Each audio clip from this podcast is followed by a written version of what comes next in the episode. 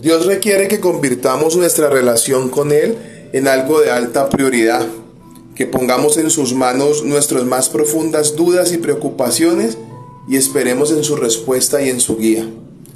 Y vamos hoy a estudiar o analizar un poco el libro de Habacuc en el capítulo 2, versículos del 1 al 3. Y el versículo 1 de este capítulo 2 de Habacuc dice, Decidí mantenerme vigilante, decidí mantenerme en pie sobre la fortaleza, decidí no dormir hasta saber lo que el Señor me iba a decir y qué respuesta daría a mi queja. Y vemos aquí cómo termina diciendo este texto, decidí, decidí no dormir hasta saber lo que el Señor me iba a decir y qué respuesta daría a mi queja. Y sí, es que hay momentos donde somos conscientes que nos quejamos. Y no está mal que en algún momento de nuestra vida lo hagamos. No es el deber ser porque estamos hechos y creados para alabanza a Dios. Pero lo hacemos. Quizás nos quejamos por situaciones, por estados del tiempo, por clima, por reacciones, por respuestas. Sí nos hemos quejado. Nos hemos quejado y somos conscientes de ello. Pero por encima de esa queja está nuestra decisión. Ahora, si bien es cierto que hay alguna situación o algo que te produce una queja, decide esperar, esperar en Dios, pero decide entregárselo a Él de la forma correcta.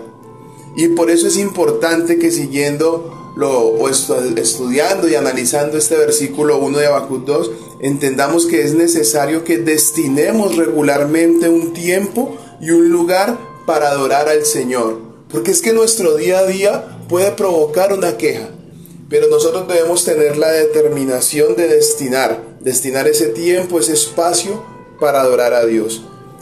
Y que sea un tiempo dedicado a escuchar su palabra cuando lo leemos, cuando lo estudiamos y cuando meditemos sobre las escrituras abrir nuestros oídos espirituales para que cuando leamos, escuchemos o meditemos en la escritura, dediquemos un tiempo especialmente a escuchar a Dios, a escuchar cómo habla nuestro corazón a nuestra necesidad.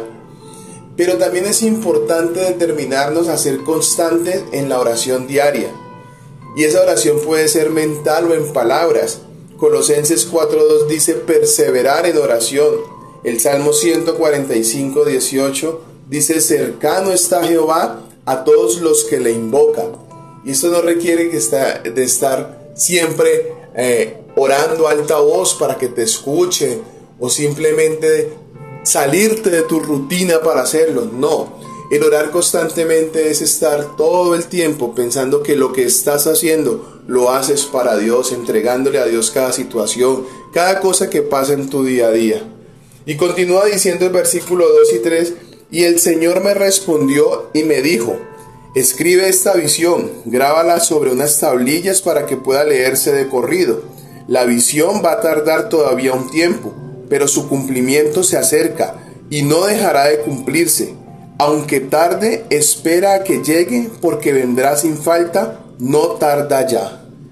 Y estos dos versículos del, del capítulo 2 de Habacuc nos invitan a primero a meditar en aquellas cosas que Dios te dice o introduce en tu corazón.